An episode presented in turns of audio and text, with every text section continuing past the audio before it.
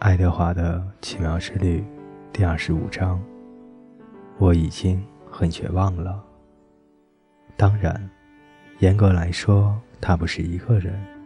鲁修斯·克拉克的商店里有的是玩具娃娃，贵妇娃娃、婴儿娃娃，眼睛可以开合的娃娃，眼睛是画上去的娃娃，打扮成女王的娃娃，和身穿水手服的娃娃。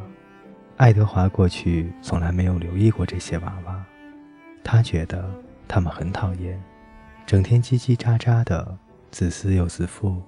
他在架子上遇到的第一个同伴，更是坚定了他这种想法。那是一个绿玻璃眼珠、红嘴唇、棕黑头发的瓷娃娃，她身穿一条长及膝盖的绿色缎子连衣裙。你是谁？当爱德华挨着他被放在架子上时，他尖声问道：“我是一个小兔子。”爱德华说。瓷娃娃小声地尖叫了一声：“你来错地方了。”他说：“这是一家玩具娃娃商店，不是小兔子商店。”爱德华什么也没有说。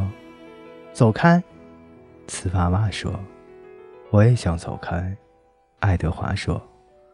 不过，显然我做不到。沉默了很长时间后，瓷娃娃说：“你别期待有人来把你买走。”爱德华仍是什么也没有说。来这里的人要的是娃娃，不是小兔子。他们需要婴儿娃娃，或者像我这样高贵的娃娃，穿着漂亮的连衣裙、眼睛可以开合的娃娃。我对被人买走没有兴趣。”爱德华说。瓷娃娃倒吸了一口气。“你不想有人来把你买走吗？”他说。“你不想被一个爱你的小女孩所拥有吗？”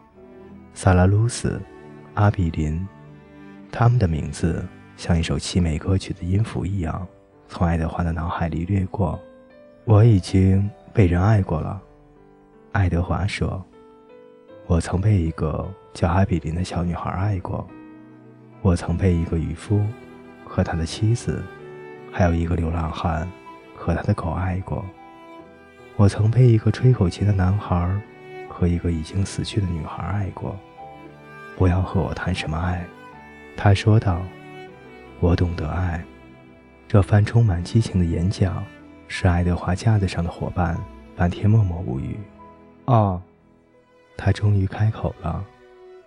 不过我还是那个观点。没有人会来把你买走的。他们彼此不再说话了。两周以后，一位祖母为他的孙女买走了那个娃娃。是的，他对鲁修斯·克拉克说：“就要那个穿绿色连衣裙的那个，他非常可爱。”哦，是的，鲁修斯说：“谁说不是呢？”他快速的。把娃娃从架子上取了下来。再见，他总算走了。爱德华想。小兔子旁边的位子空缺了一段时间。日复一日，商店的大门开开合合，照进清晨的阳光或落日的余晖，撩动着店内娃娃们的心。他们都希望，当店门打开的时候，这一次走进商店的人。会把他们买走。爱德华是唯一一个持相反态度的。他并不希望自己被买走，不想让他的心激动。他为此感到自豪。